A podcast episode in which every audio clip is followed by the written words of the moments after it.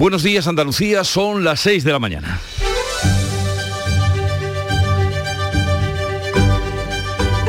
Despierta tu mente, descubre la realidad. En Canal Sur Radio, La mañana de Andalucía con Jesús Vigorra. El caso Pegasus, ya saben, el espionaje al presidente del gobierno, ministros, ministras y un buen número de independentistas catalanes sigue contagiando y contaminando la política nacional.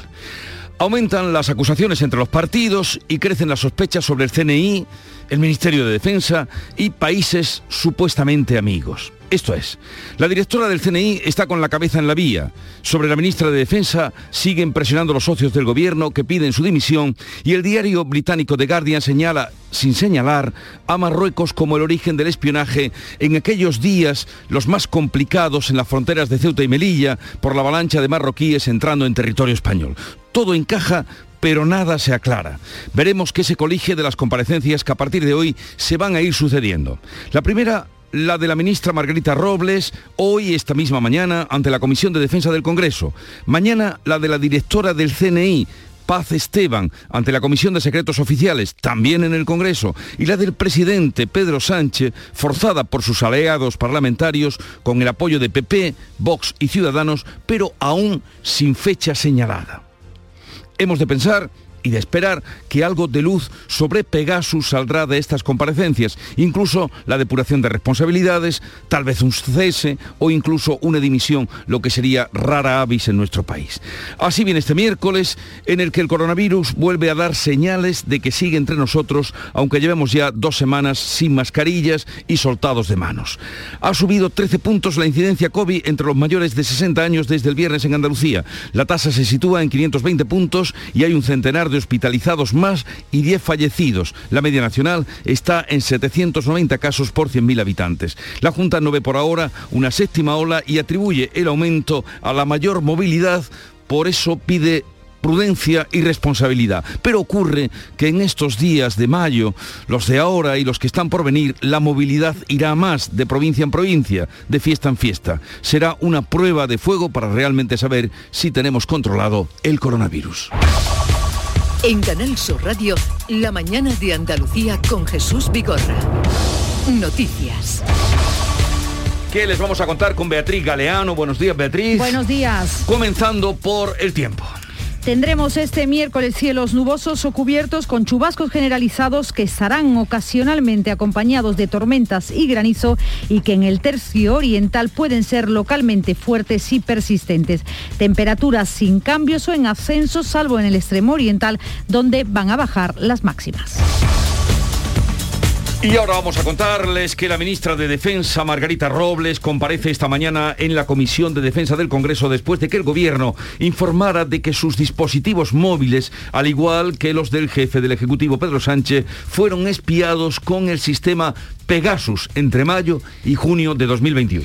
Mañana jueves lo hará la responsable del CNI, Paz Esteban, en la Comisión de Secretos Oficiales. Ambas cuentan, de momento, con el apoyo del presidente del Gobierno, según ha dicho la ministra portavoz. Sin embargo, Isabel Rodríguez ha evitado dar por garantizada la continuidad de la responsable del Centro Nacional de Inteligencia. No podemos eh, actuar y hablar de futuribles en cada momento y atendiendo a cada información iremos adoptando y compartiendo la información y las decisiones al respecto.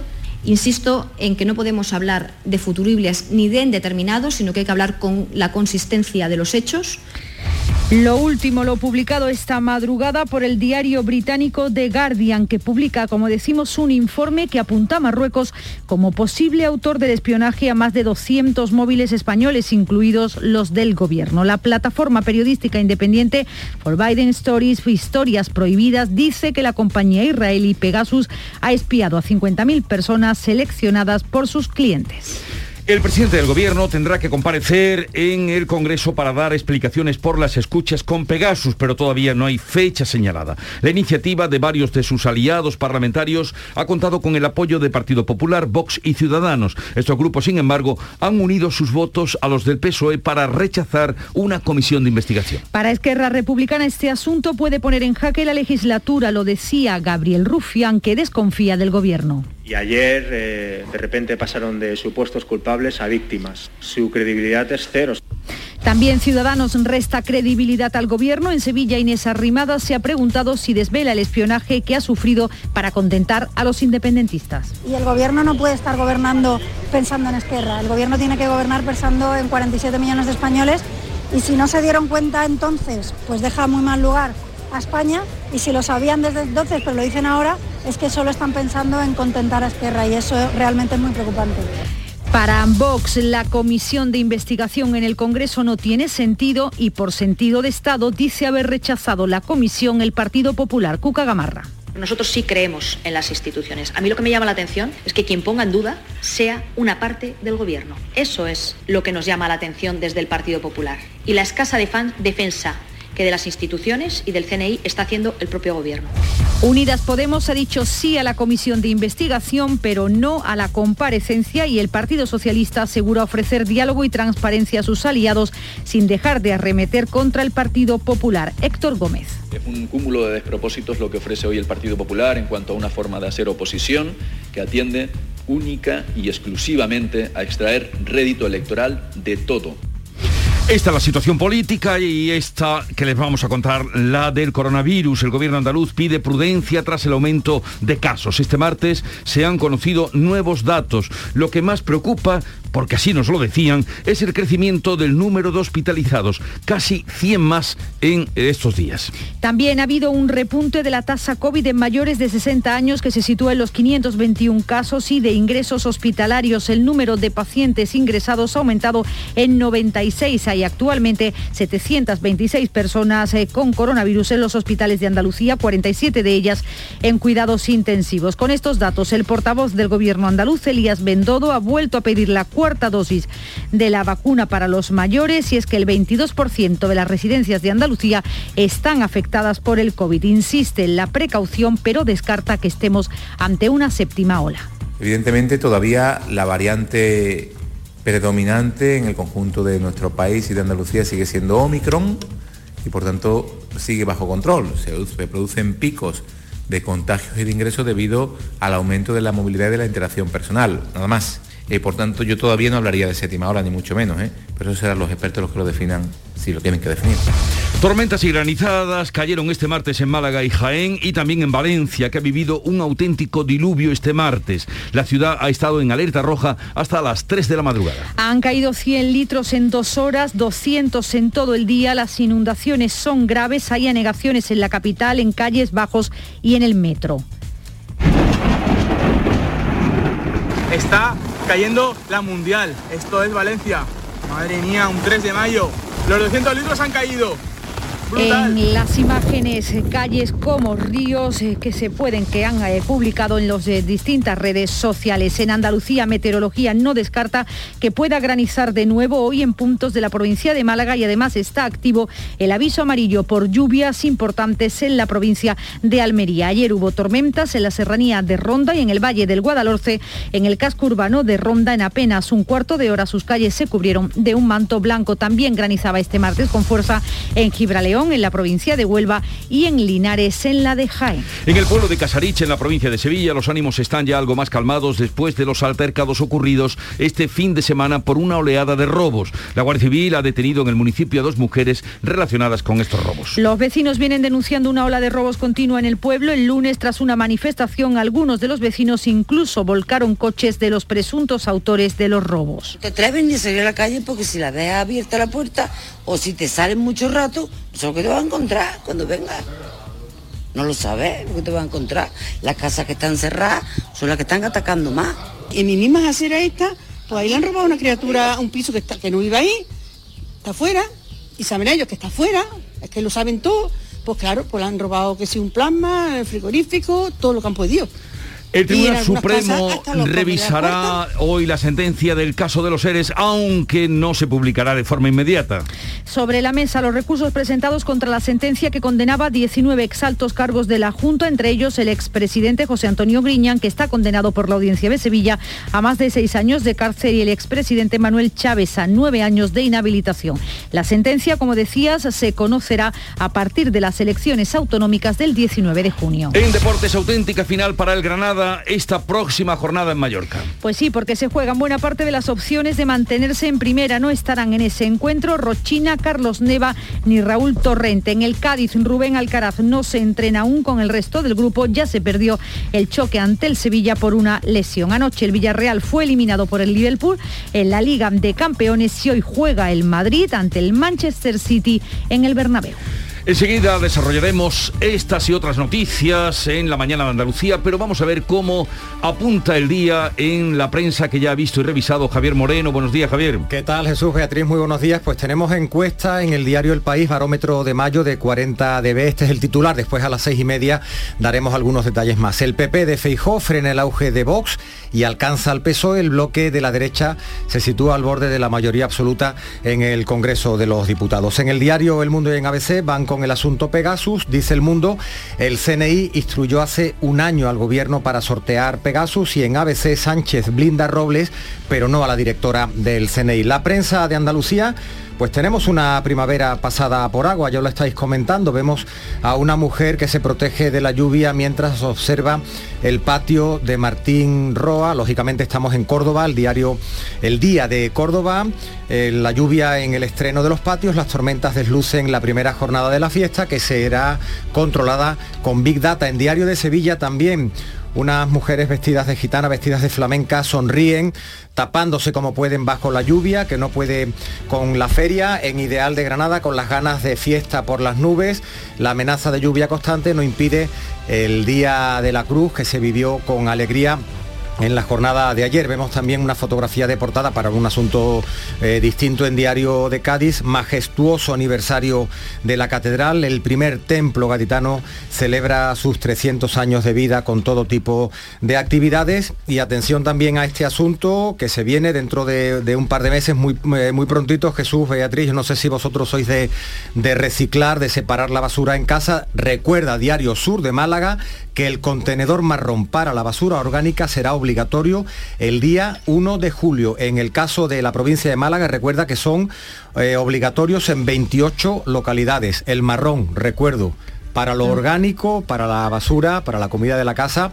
Luego si queréis recordamos para qué sirven los otros, el amarillo, el, azul, el, verde, Y, el, y el gris. En fin, el quinto contenedor obligatorio a partir del 1 de julio. Pues de eso hablaremos también y ahora es el momento de conocer la agenda informativa del día que ya prepara y nos cuenta ah, Beatriz Almeida. Buenos días. Buenos días, a las 9 de la mañana vamos a conocer los datos de paro y afiliación a la seguridad social del mes de abril. Un mes tradicionalmente bueno, se prevé que así sea, gracias a la Semana Santa y al fin de las restricciones, y es de esperar un avance en la contratación indefinida tras la reforma laboral. El Pleno de Palomares del Río, en Sevilla, vota este miércoles una moción de censura promovida por Ciudadanos, PP, Podemos y Vox para desalojar del poder a la socialista Ana Isabel Jiménez. Esto es algo insólito, Podemos y Vox van a votar juntos para expulsar a una alcaldesa socialista y en consecuencia, cuando se supo, Podemos expulsó a esta concejal que ha pasado al grupo de los no adscritos. Segundo día de patios en Córdoba y cuarto de feria en Sevilla. El presidente de la Junta visita hoy los patios. Veremos seguro a más políticos por estos recintos. El caso Pegasus llega hoy a la Eurocámara. Lo van a debatir a petición de los Verdes, grupo al que pertenece Esquerra Republicana. En ese Parlamento hay una comisión de investigación abierta sobre el uso de Pegasus. Y la guerra en Ucrania cumple 70 días, se concentra en los territorios del Donbass. Veremos si las bombas permiten la evacuación de más personas de la acería de Azovstal. Y la mañana de Andalucía, que ya está en marcha desde ahora y hasta las 12, comenzó a las 5 con el Club de los Primeros que regenta Charo Padilla, buenos días. ¿Qué tal, Jesús? Buenos días. Bueno, bueno, encontramos todo tipo de gente en el Club de los Primeros. El denominador común es su lucha y constancia. Mira, hemos conocido la historia de eh, David, que tiene una panadería en Atarfe, panadería Crespo, un hombre que siempre quiso ser policía nacional, que lo intentó, que estuvo a punto de conseguirlo y cuando fue a hacer las pruebas finales le entró cáncer de testículos. Vaya el cáncer que ha superado, una vez que superó, intentó otra vez de nuevo. de nuevo, superó las pruebas físicas y en las teóricas ahí se quedó, ¿no? Pero bueno, la historia es, y luego tiene más historia que digo, otro día me lo cuenta porque me, va a comer el programa. Y nos hemos encontrado también con gente que va con trailers a Sevilla a descargar eh, viandas, porque la feria... Lo está agotando todo, todo lo está triturando todo. Increíble. Y hemos hablado también con una fábrica de harina, Sánchez Palencia de, Cádiz, que salen también varios, varios trailers cada día. Yo no sabía que había tantísimas clases de harina. Hasta 10 o 12 me han nombrado. Digo, de verdad, voy a escribir un libro de lo que yo estoy aprendiendo en este programa. Lo que está aprendiendo y compartiendo, que es lo más importante, Charo Padilla con el Club de los Primeros. Un poco de música para dar cuenta de algunos invitados que tenemos esta mañana.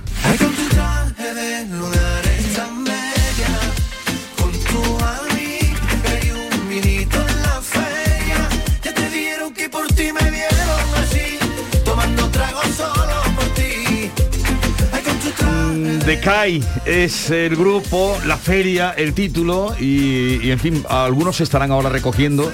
Hombre, todavía seguro, seguro.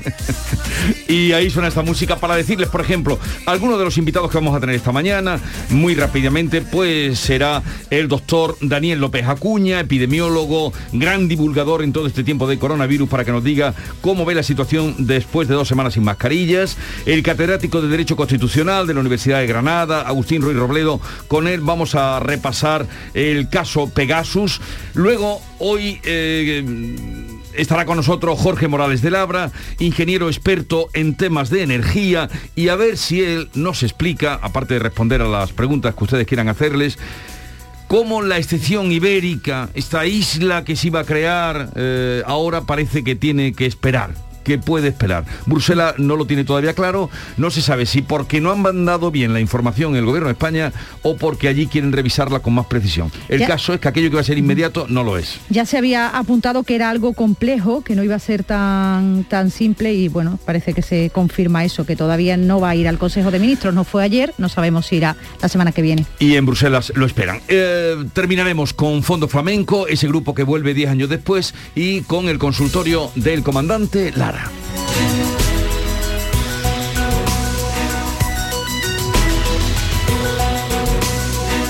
En Canal Sur Radio, La mañana de Andalucía con Jesús Vigorra. Hola, soy Barturo Valls. ¿Cómo? ¿Barturo Valls? Sí, porque soy Arturo en el bar. y hoy soy tu camarero. Pues ponme un colacao. Y en vaso grande. Como quieras, figura, que aquí cada uno lo pide a su manera. Marchando tu colacao. Información, cercanía, diversión. Así es la tarde de Canal Sur Radio con Mariló Maldonado. Tu programa de radio de las tardes en Andalucía. Con toda la actualidad y las historias que más te interesan. La tarde de Canal Sur Radio con Mariló Maldonado. De lunes a viernes desde las 3 de la tarde. Quédate en Canal Sur Radio. La radio de Andalucía. La mañana de Andalucía. 6 y 18 minutos antes de detallar la información relacionada con el caso Pegasus, nos vamos a ubicar en Valencia porque ha vivido un auténtico diluvio este martes. Ha sido el día más lluvioso desde 1871. Olga Moya. Buenos días. La ciudad y su área metropolitana han estado en alerta roja hasta las 3 de la madrugada. Han caído 100 litros en dos horas, 200 litros en todo el día. Los bomberos no daban abasto esta noche con las calles convertidas en auténticos ríos. Las inundaciones son graves. Hay anegaciones en la capital, en calles bajos y en el metro. Las redes daban buena cuenta de la lluvia. Está cayendo la mundial. Esto es Valencia. Madre mía, un 3 de mayo. Los 200 litros han caído. Brutal. Pues con la luz del día se van a empezar a evaluar los daños.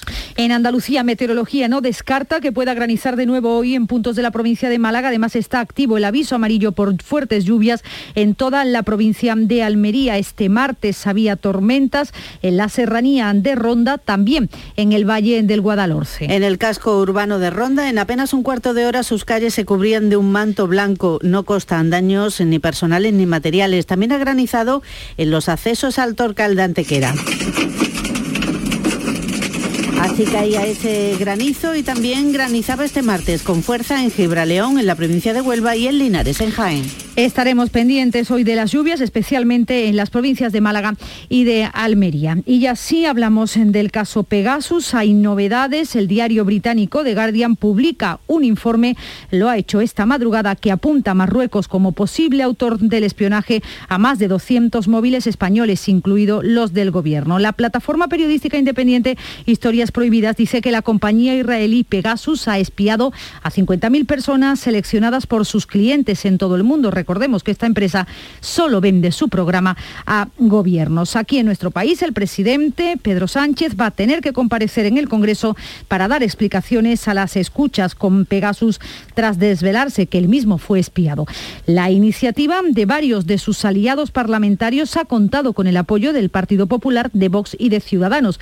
Estos grupos, sin embargo, han unido sus votos a los del PSOE para rechazar, eso sí, una comisión de investigación en el Congreso. Para Esquerra Republicana este asunto puede poner en jaque la legislatura, lo decía Gabriel Rufián. Es que esto no solamente se puede cargar la legislatura, sino que se puede cargar la democracia en este país. También Ciudadanos resta credibilidad al gobierno. En Sevilla Inés Arrimada se preguntaba si desvela el espionaje que ha sufrido ahora para contentar a los independentistas. Aseguraba que lo que perseguía esa comisión era el victimismo de los independentistas. El gobierno no puede estar gobernando pensando en Esquerra, el gobierno tiene que gobernar pensando en 47 millones de españoles y si no se dieron cuenta entonces, pues deja muy mal lugar a España y si lo sabían desde entonces, pero lo dicen ahora, es que solo están pensando en contentar a Esquerra y eso realmente es muy preocupante. Para Iván Espinosa de los Monteros de Vos, la comisión no tiene sentido, pero sí las explicaciones de Sánchez. Que son así de torpes, que se les ha espiado y no se han enterado. Por sentido de Estado dice haber rechazado a la comisión el Partido Popular, pero Cuca Gamarra urge a Sánchez a dar explicaciones y lamenta en que en el seno del Gobierno haya dudas sobre los organismos del Estado. Nosotros sí creemos en las instituciones. A mí lo que me llama la atención es que quien ponga en duda sea una parte del Gobierno. Eso es lo que nos llama la atención desde el Partido Popular. Y la escasa defensa que de las instituciones y del CNI está haciendo el propio Gobierno. Unidas Podemos ha dicho sí a la comisión de investigación y no a la comparecencia. Pablo Echenique cree que ha llegado el momento de las dimisiones. Pensamos que resulta evidente que ha llegado el momento de que se asuman responsabilidades políticas motu propio por parte de los responsables al mando de toda esta situación. Yo no voy a poner nombres propios, creo que es evidente dónde están las responsabilidades y hasta ahí puedo leer. El PSOE dice ofrecer diálogo y transparencia a sus aliados sin dejar de arremeter contra el PP. Héctor Gómez criticaba a Feijó por cuestionar si es casualidad de que el espionaje al gobierno se conozca ahora. Señalamos como irresponsable, demagogo y absolutamente oportunista a Feijó en la gestión de esta situación. Sí que empiezan hoy las comparecencias a las diez y media de esta mañana. Lo va a hacer Margarita Robles, la ministra de Defensa, que también ha sido espiada y lo hará en la Comisión de Defensa del Congreso. Mañana le toca a la responsable del CNI, a Paz Esteban, en la Comisión de Secretos Oficiales. Ambas cuentan de momento con el apoyo del presidente del Gobierno, según ha dicho la ministra portavoz. Sin embargo, Isabel Rodríguez ha evitado dar por garantizada la continuidad de la responsable del Centro Nacional de Inteligencia. Cada momento tiene su afán. Estamos en la fase de aclarar qué es lo que ha sucedido, a quién le ha sucedido. Y esto es determinante para seguir avanzando en cómo corregimos lo sucedido. Rodríguez ha defendido a los trabajadores del CNI sin ofrecer más datos sobre ese ataque externo e ilícito, decía, a los móviles de Sánchez y de Robles. Ahora se están comprobando los teléfonos de otros miembros del Ejecutivo, como las tres vicepresidentas y los responsables de Interior, Justicia y Hacienda. Veremos lo que da hoy de sí el caso Pegasus. Y en la crónica de la política andaluza pasa inevitablemente por los argumentos electorales. El presidente andaluz ha confesado que ve muy difícil alcanzar la mayoría absoluta que le aproxima la última encuesta de GAT 3, según la cual el Partido Popular obtendría el 19 de junio 51 escaños a 4 de esa ansiada mayoría absoluta.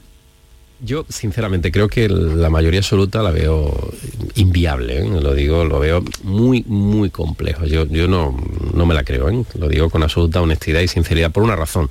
Es verdad que si el centro derecha estuviera unido, hoy probablemente podríamos hablar de una posible mayoría absoluta del centro derecha de Andalucía.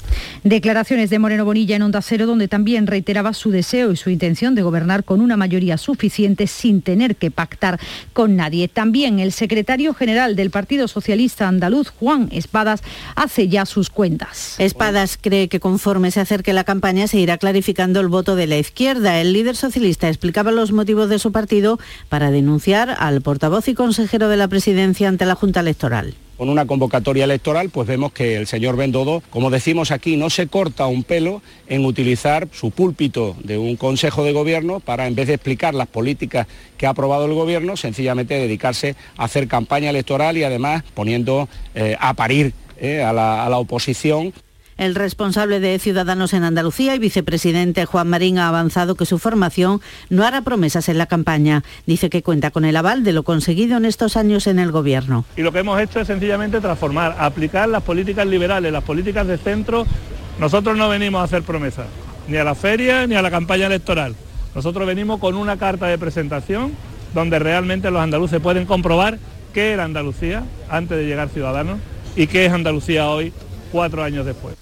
El secretario general de Vox, José Ortega Esmí, ha visitado la Feria de Sevilla y allí se refería a estas próximas elecciones andaluzas como el final de una era.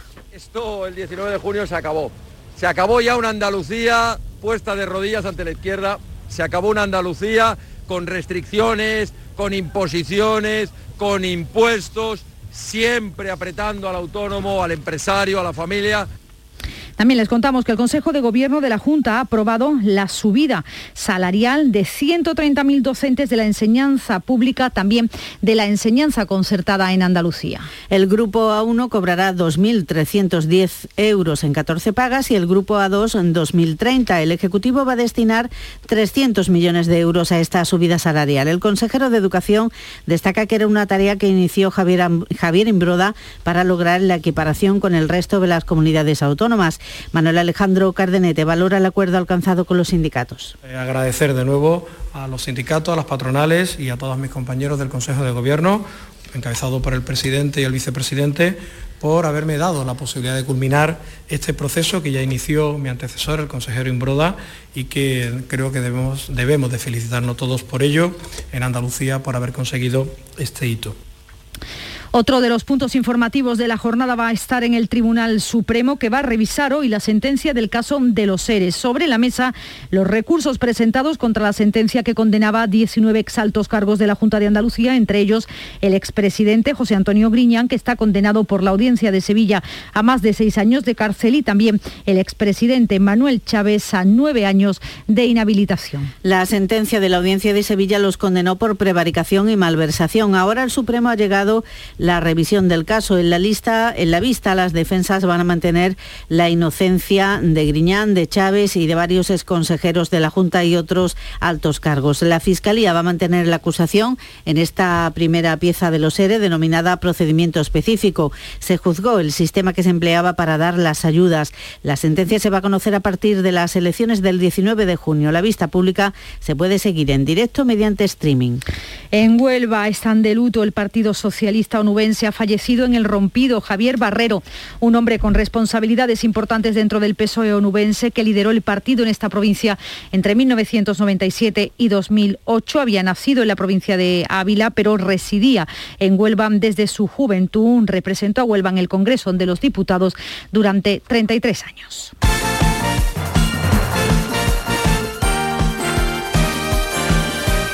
Tiempo ya para la información deportiva, como cada mañana, con Antonio Camaño. Muy buenos días. Hola, ¿qué tal? Muy buenas. El Sevilla retomó la tradicional comida en el recinto ferial. Se acercaron los jugadores de la primera plantilla, también los miembros del cuerpo técnico y la directiva, donde aprovechó el presidente Pepe Castro para intentar cerrar un debate abierto, el de la continuidad de Lopetegui. Es que no hay ningún debate. Vamos a ver, en el seno del club no hay ningún debate con Lopetegui. También el Betis aprovechó la jornada de descanso de la plantilla para visitar el recinto ferial, tanto plantilla como cuerpo técnico y consejo de administración administración aprovecharon el momento para hacer equipo y sobre todo, como dice el presidente Aro, afrontar el tramo final con la mira puesta en el objetivo de la Liga de Campeones. Estamos muy centrados en conseguirlos, pero tenemos opciones matemáticas de, de, jugar la Champions. Pelea por el objetivo de la Liga de Campeones, eh, tanto de Betis como de Sevilla. Y por la zona baja, la zona de sufrimiento, el Granada tiene este próximo sábado una auténtica final ante el Mallorca, un rival que también se encuentra en zona complicada para mantener la categoría. No va a estar en Mallorca tres jugadores que se han lesionado como son Rochina, Carlos Neva y Torrente, mientras que sí buenas noticias para Caranca, recupera Víctor Díaz, Kini y Domingos Duarte. Y en el Cádiz también pendiente de la evolución de un hombre fundamental para su entrenador como es Rubén Alcaraz. Se lesionó ante el Atleti y se espera que pueda participar este fin de semana ante el Elche.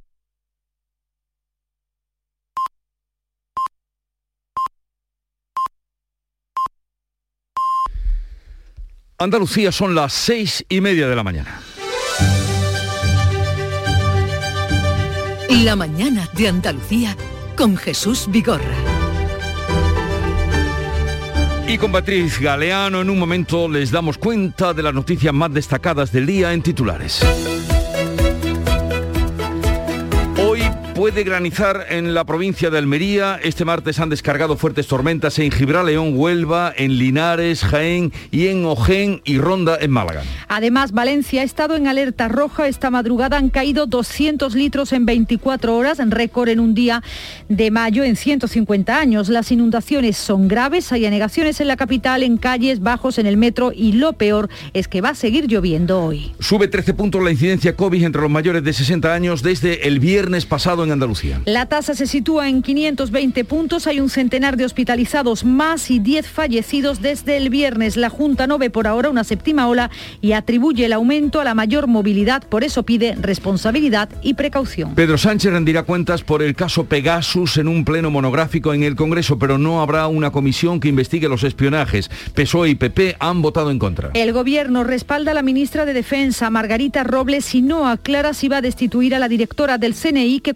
comparecerá mañana a puerta cerrada en la recién creada Comisión de Secretos Oficiales. Continúa la precampaña electoral. El presidente de la Junta y candidato del Partido Popular ve difícil alcanzar la mayoría absoluta, pero sí considera factible lograr los votos suficientes para un gobierno monocolor. El candidato socialista defiende un proyecto renovador. Adelante Andalucía abre una vía de donaciones para sufragar la campaña sin recurrir a los bancos. Ciudadanos confía en la fuerza del tándem Juan Marín Rocío Ruiz. Vox vaticina un resultado espectacular a Macarena Olona. Y a solo dos días de que acabe el plazo de inscripción, no se conocen las candidaturas de unidad de la izquierda ni de las plataformas de Jaén. El Supremo comienza a revisar hoy la sentencia condenatoria de los ERE publicada hace dos años y medio. Entre hoy y mañana verán audiencia pública los recursos presentados por los expresidentes Chávez y Griñán y otros 17 exaltos cargos de la Junta. La sentencia definitiva se espera después del verano. La Junta ratifica la subida salarial a 130.000 docentes andaluces de la enseñanza pública y de la concertada. Los profesores cobrarán 2.300 euros más en 14 pagas o 2030 los maestros se hará de forma progresiva a partir de septiembre hasta alcanzar la equiparación con la media nacional. La Guardia Civil detiene a dos mujeres en Casariche, Sevilla, horas después de una revuelta vecinal por la oleada de robos que está sufriendo el pueblo. Les han robado en seres electrodomésticos y hasta los pomos de las puertas, denuncian los vecinos. El material incautado será devuelto a sus legítimos dueños. La lluvia intermitente ha deslucido un poco las ferias y fiestas, pero no ha podido con las ganas de vivirlas. Miles de granadinos han atestado las calles en el Día de la Cruz. Los patios en Córdoba y la feria en Sevilla se han pasado por agua, pero no les ha faltado público. El alcalde hispalense no contempla un hipotético traslado del Real a un espacio más amplio. Y hoy es el día de San Florian de Lorch. Patrono de Polonia, fue un oficial del ejército romano encargado de las fuerzas imperiales destacadas en Baviera. Según la leyenda, intervino apagando un gran incendio con escasísimos recursos. Sopló, mm, por lo que la tradición le otorgó el patronazgo de la eh, de los bomberos y por eso hoy es el Día Internacional de los Bomberos. Hombre, se apagó un fuego soplando, no es Bueno, digo que... tenía escasísimos recursos, pero era santo. San Florian de Lorch, patrón de los bomberos, ya lo saben ustedes. Hoy Día Internacional de los Bomberos. Y tal día como hoy de un 4 de mayo de 1909, Sevilla sufría una grave epidemia de tifus. Era el día que se declaraba. Y también un 4 de mayo de 2003, en Madrid, el Papa Juan Pablo II canonizó a tres religiosas españolas, Ángela de la Cruz, Maravillas de Jesús y Genoveva Torres Morales, y a dos sacerdotes que eran Pedro Poveda y José María Rubio. Semejante amor y sensibilidad hacia los pobres. Llevo a Santa Ángela de la Cruz 2003, eh, canonización de Santa Ángela de la Cruz. Hemos dicho que hoy es el Día Internacional de los Bomberos. Bien, pues hoy también es el día de Star Wars. No me digas. Hoy es el día. Y, todos los seguidores y, y, todos los frikis lo celebran en el mundo mundial. Luego vamos a contar la historia, no me detengo ahora. Pero la frase de hoy no podía ser otra que... ¿Qué frase puede ser? Ay, Beatriz. Dios, dímela. ¿Qué frase puede ser, eh, Javier Moreno? May the, may the force sí, be mi with reino por you. un caballo. Ahora. May the force be with you, que dirían los, los, los ingleses o los, los americanos. Que la, que fu- la que la fuerza, fuerza te acompañe. te acompañe, lo decía Obi-Wan. Que no vi.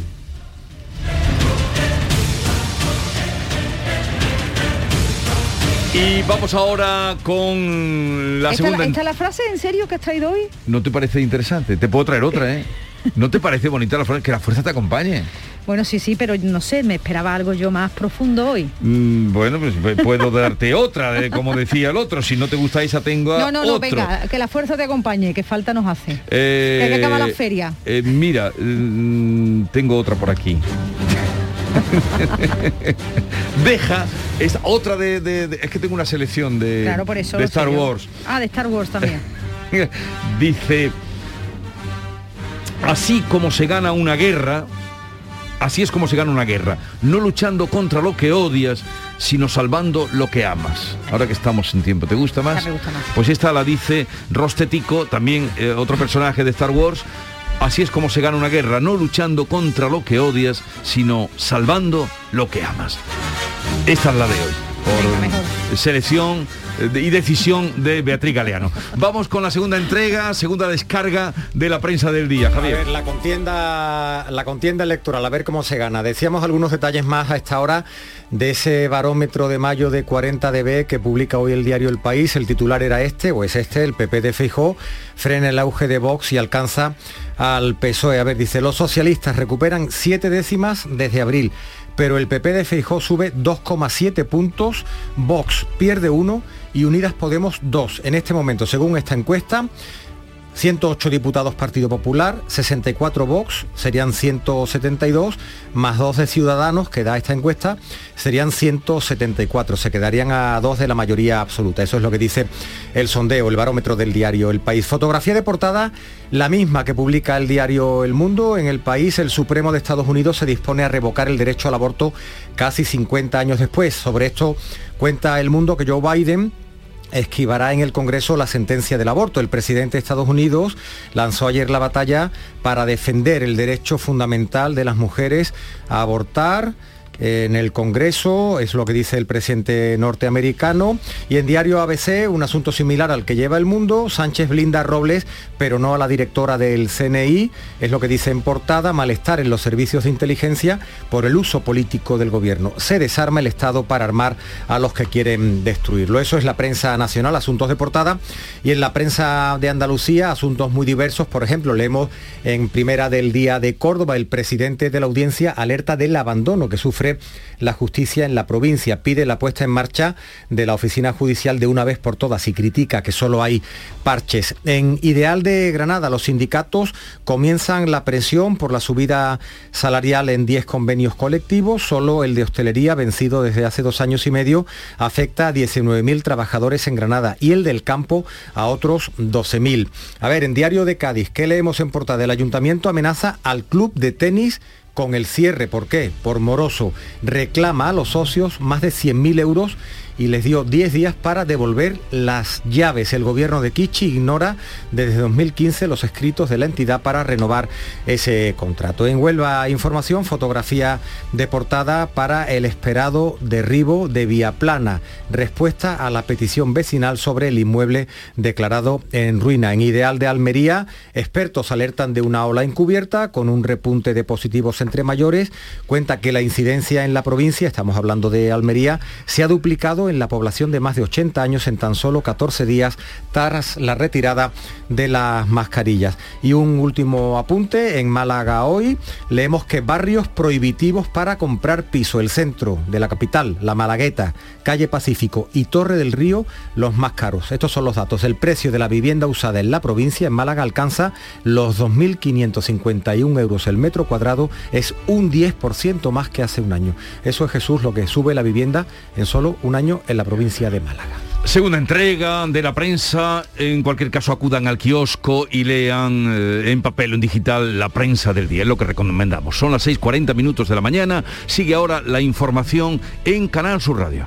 Chano, ¿nos disfrazamos de factura de la luz para asustar al personal? ¡Tequilla! Con Hogar Solar ahorras tanto que eso ya no da yuyu. ¿Hogar Solar? Claro, no como mi cuñado Alfonso que riega todos los días una lámpara creyendo que le va a crecer una planta fotovoltaica. Hogar Solar, la luz que te ayuda a ahorrar. Ahora mismito voy a ponerme yo la plaquita. Todo el deporte de Andalucía lo tienes en El Pelotazo de Canal Sur Radio. La información de nuestros equipos, las voces de los deportistas y los protagonistas de la noticia. Tu cita deportiva de las noches está en El Pelotazo, de lunes a jueves a las 11 de la noche, con Antonio Caamaño. Quédate en Canal Sur Radio, la radio de Andalucía. La mañana de Andalucía. Continuamos hablándoles hoy de la guerra de Ucrania que cumple ya 70 días. La ONU y el Comité Internacional de la Cruz Roja han concluido con éxito la operación de evacuación organizada en los últimos días desde la ciudad ucraniana de Mariupol, con vistas también a sacar de la zona civiles atrapados en la planta de Azovstal. Más de un centenar de refugiados han podido llegar a Azovstal, han podido llegar, perdón, a Zaporilla desde Azovstal, entre ellos esta mujer que afirma que hubo, que ya no quedan casas en Mariupol y que todo este tiempo hubo bombardeos. Mi casa no puede estar intacta. Había bombardeos todos los días. Todo este tiempo en el búnker estuvieron bombardeando. Ya no hay casas. Ya no queda ninguna. Son los durísimos testimonios de estas 150 personas que han estado durante dos meses encerradas en esa planta de Azovstal. El Papa ha desvelado, por cierto, en una entrevista al Corriere de la Sera que el ministro de Hungría, el primer ministro de Hungría, Víctor Orbán, le contó el pasado 21 de abril, durante su reunión en el Vaticano, que los rusos tienen un plan para que la guerra finalice el 9 de mayo. Información que se contradice con la ofrecida por la inteligencia norteamericana, que asegura que Vladimir Putin va a declarar la guerra a Ucrania ese día, pasará de operación especial a guerra total, lo que le permitirá movilizar más tropas. El 9 de mayo es un día muy señalado en Rusia, se conmemora la victoria sobre los nazis durante la Segunda Guerra Mundial. También en el exterior, en Estados Unidos, donde se vive en horas convulsas tras conocerse que el derecho al aborto puede ser derogado, es la intención del Tribunal Supremo, lo ha plasmado en el borrador de una sentencia que se ha filtrado a los medios de comunicación. Cinco de los, nuevos, de los nueve magistrados del tribunal están a favor. Donald Trump se aseguró la mayoría conservadora en el Supremo nombrando a más jueces republicanos. Si sale adelante, cada estado podrá regular como quiera y hay mayoría de estados conservadores. Las protestas se están llevando a cabo en numerosas ciudades, las mayor, la mayor concentración frente a la Corte Suprema en Washington. Eh, la vicepresidenta Kamala Harris también se está sumando a esta lucha, advierte de que está en riesgo un derecho adquirido hace ya 50 años. Women's rights in America are under attack. El derecho de las mujeres en América está siendo atacado. Si el tribunal anula la ley, será un ataque directo a la libertad, al derecho a decidir de las mujeres sobre lo que hacen con su propio cuerpo. Aquí en nuestro país, los gobiernos marroquí y español preparan ya la operación Paso del Estrecho junto al puerto de Algeciras. Mañana jueves se van a reunir en Rabat para organizarla después de dos años en los que las fronteras terrestres han permanecido cerradas. 40.000 pasajeros han pasado por los puertos de Algeciras y Tarifa con destino a Marruecos desde que se abrieron las fronteras marítimas. Una cifra muy elevada teniendo en cuenta que no ha pasado ni un mes, fue el pasado 12 de abril. De ahí que las autoridades consideren que este año la OPE, la Operación Paso del Estrecho, será especial intensa. El puerto de Algeciras canaliza el 70% de los pasajeros junto con Tarifa. Su presidente, Gerardo Landaluce, asegura que todo debe estar preparado para esta operación que comienza el 15 de junio podremos empezar a concretar con mayor detalle eh, la programación de esta OPE 2022, que a buen seguro será especial, con mayor afluencia de pasajeros y sin perder de, vista las perspectivas de los controles sanitarios que se mantengan a la fecha. Ya se conoce que el dispositivo, en el dispositivo van a participar casi 15.000 agentes de la Policía Nacional y de la Guardia Civil. La Junta de Andalucía ha vuelto a hacer un llamamiento a la responsabilidad en estas fechas de fiestas en Andalucía para evitar que la pandemia, que el coronavirus se siga extendiendo. El portavoz del Gobierno recuerda que seguimos en pandemia, aunque eso sí descarta una séptima ola. Elías Bendodo ha mostrado su preocupación por el aumento de los ingresos y ha vuelto a pedir al Gobierno la vacunación de la cuarta dosis en los mayores de residencias, la población en este momento más afectada con 1.877 contagios y 39 ingresos y más de 700 trabajadores infectados por coronavirus. El 22% de las residencias en Andalucía están afectadas por el COVID. Por ese motivo, el Gobierno andaluz nos pide precaución.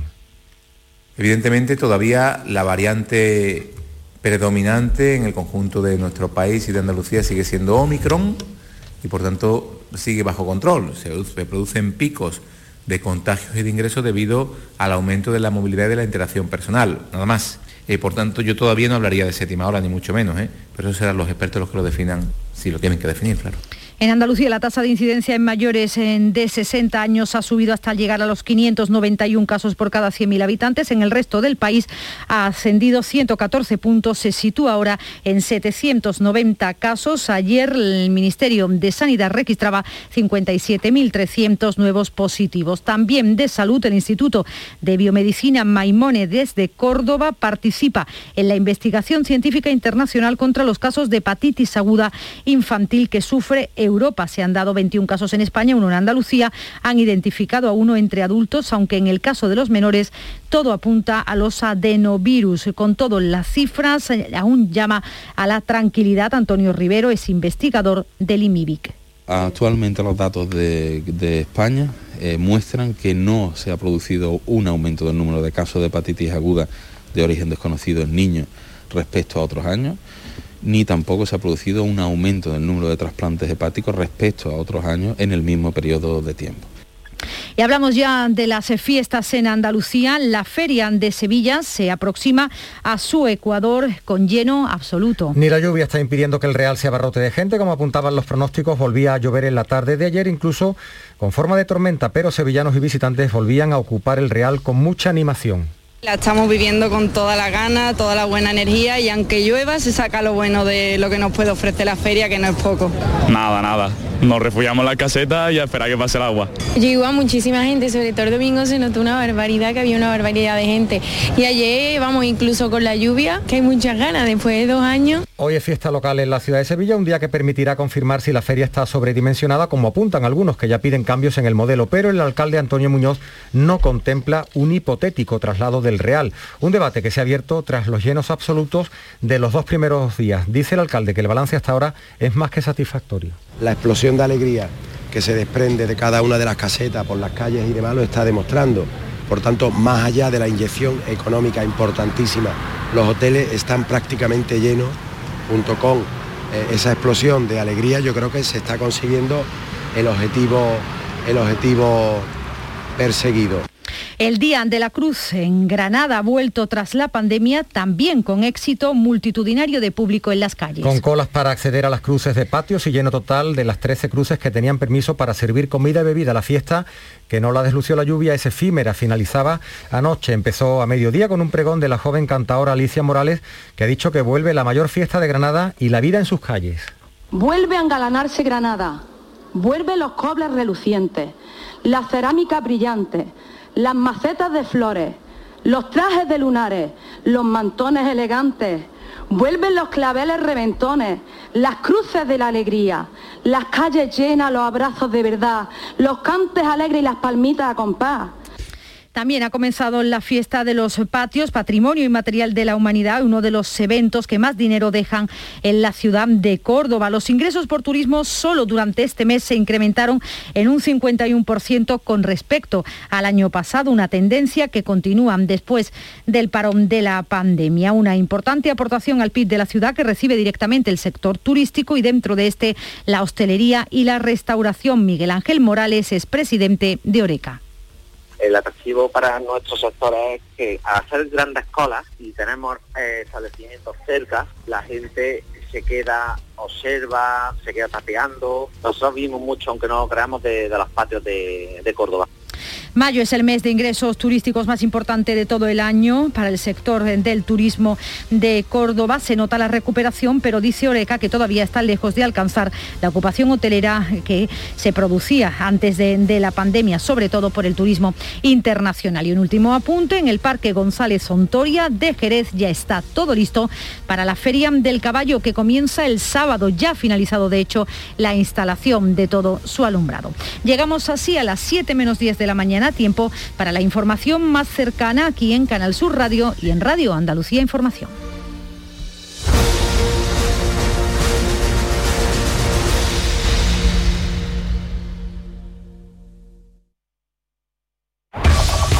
En la mañana de Andalucía de Canal Sur Radio. Las noticias de Sevilla. Con Pilar González.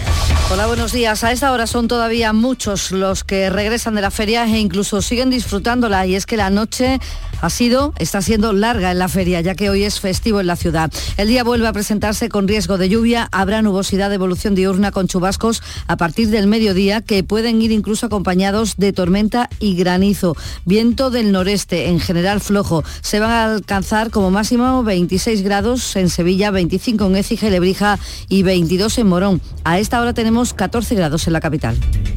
Piensa en algo necesario para la vida, algo natural, algo que fluye por la grita más pequeña, el agua. Ahora imagina un lugar donde relajarte, donde sanar por dentro y por fuera. Hotel Balneario San Nicolás, un destino único donde el agua emerge desde el interior de la tierra a 47 grados y medio. Visítanos en Alama, muy cerca de ti. Más información en balneariosannicolás.es.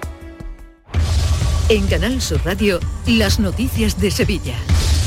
Pues es una nueva jornada de fiesta en la capital y por tanto se espera un buen día de feria con mucha afluencia, aunque a partir del mediodía puede llover. La pasada tarde, como apuntaban los pronósticos, llovía sobre el Real e incluso con tormenta. Por eso el delegado de Fiestas Mayores, Juan Carlos Cabrera, del Ayuntamiento, prefiere esperar a hoy para reponer los farolillos dañados. Luego hay que esperar que se seque el albero porque si las máquinas entran, crean unos surcos que provocan caídas después en las personas por lo tanto hay que hay que esperar, ¿no? Si, ya a partir de, hoy pues tenemos buenos días, pues intentaremos, como siempre hacemos todos los años, hasta el último día seguir poniendo farolillo para darle luz y color a, a, la feria. Será, por tanto, hoy el tercer día festivo en la feria, tras el domingo y el lunes, un día que va a permitir confirmar si la feria está sobredimensionada, como apuntan algunos, que ya piden cambios en el modelo. El alcalde Antonio Muñoz no contempla un cambio.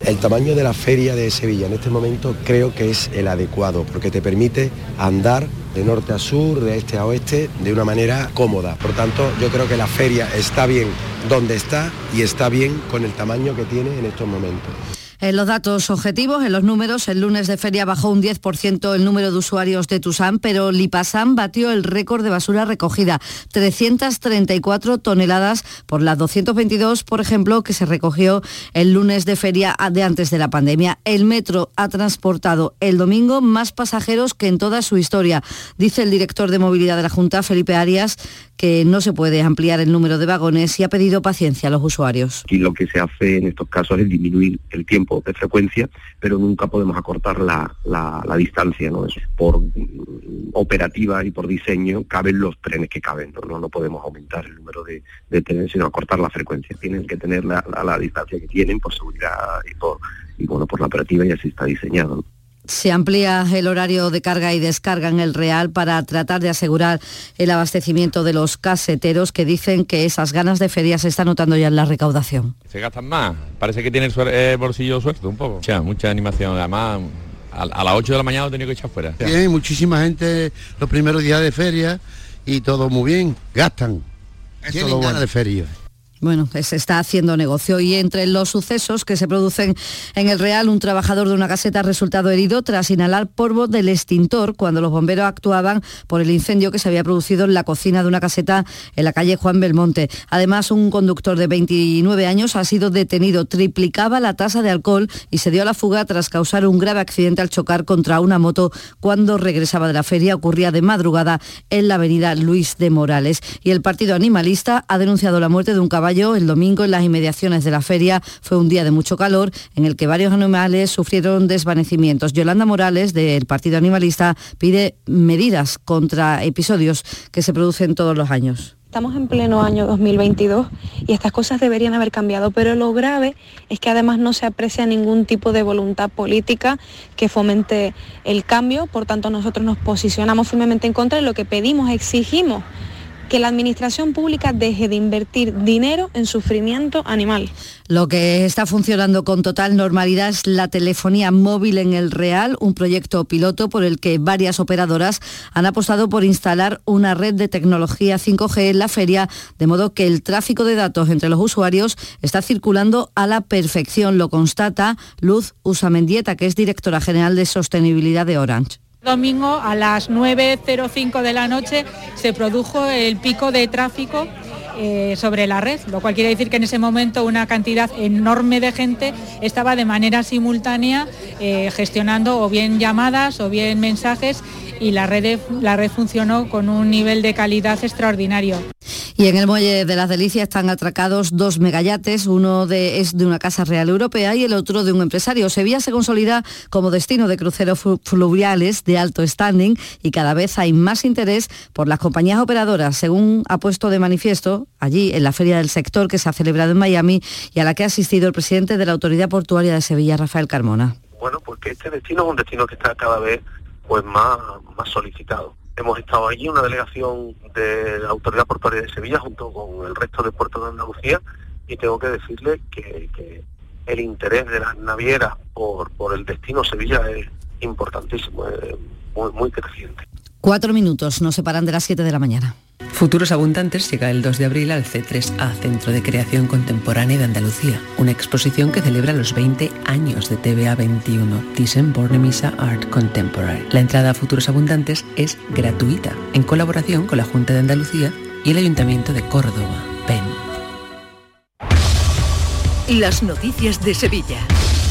Canal Sur Radio. Hablamos de coronavirus. Dos personas han fallecido por COVID desde el viernes en nuestra provincia. Se registran 1.237 contagios. En estos momentos se observa una subida de personas hospitalizadas, 168 personas están ingresadas, 10 de ellas en cuidados intensivos. También en materia de salud les contamos que falta sangre en nuestros hospitales. El Centro de Transfusión Sanguínea ha hecho un llamamiento a la donación ante esta bajada de reservas. Una situación que se viene constatando desde la Semana Santa y que se agrava en feria. Hay muchas personas que dejan mm, de donar y eso pone en riesgo hasta cirugías programadas. Lo explica Rafael Lebrero, que es director del Centro de Transfusión. Queremos animar a todos, sabemos que es una semana complicada, difícil, que necesitamos, necesitamos ferias, necesitamos calles, pero bueno, que, que lo que es imprescindible es que la sangre tiene que llegar a, a todos los pacientes que lo necesitan.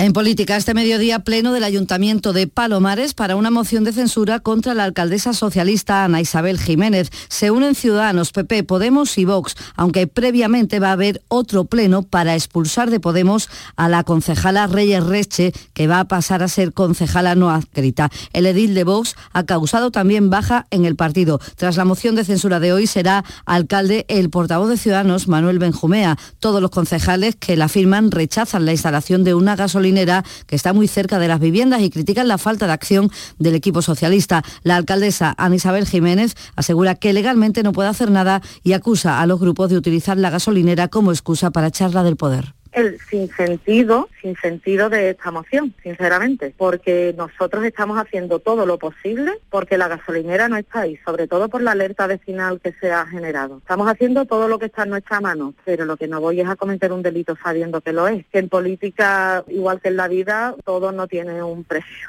Ha sido localizado el cadáver de un ciclista en la Puebla del Río. El cuerpo se ha encontrado en el paraje Las Tres Marías. Todo indica que haya podido fallecer tras una caída. Tenía 46 años y era hijo de la veterana política socialista y exteniente del alcalde de Sevilla, Aurora Atoche. Y en Casariche, la Guardia Civil ha detenido a dos mujeres de 30 y 35 años, miembros de una misma familia relacionadas con más de 10 robos en la localidad. Los vecinos venían denunciando una oleada de robos en el pueblo. Incluso el lunes, tras una manifestación, algunos de ellos volcaron coches, los coches de los presuntos autores de los robos. Te atreves ni a salir a la calle porque si la dejas abierta la puerta o si te salen mucho rato, lo que te vas a encontrar cuando vengas. No lo sabes lo que te vas a encontrar. Las casas que están cerradas son las que están atacando más. Deportes, Antonio Camaño. Hola, ¿qué tal? Muy buenos días. Eh, Betis y Sevilla recuperaron ayer y dos años después la tradicional cita en el recinto ferial, donde ambas plantillas, también los dirigentes y los cuerpos técnicos disfrutaron de una jornada festiva antes de afrontar las cuatro últimas jornadas de liga, donde los dos equipos se juegan la clasificación para la Liga de Campeones. Y también los dos presidentes lo tienen claro, tanto Pepe Castro como Aro saben que la Liga de Campeones es el objetivo en este tramo de la temporada. Y nos quedan 12 por jugar y vamos a sumar los puntos necesarios, seguro. Estamos muy centrados en conseguirlos, pero tenemos opciones matemáticas de, de, jugar la Champions y hay que estar muy centrados en todos los partidos que tenemos. A esta hora 14 grados en Dos Hermanas, 12 en Los Corrales, 13 en Mairena del Alcor, 14 en Sevilla.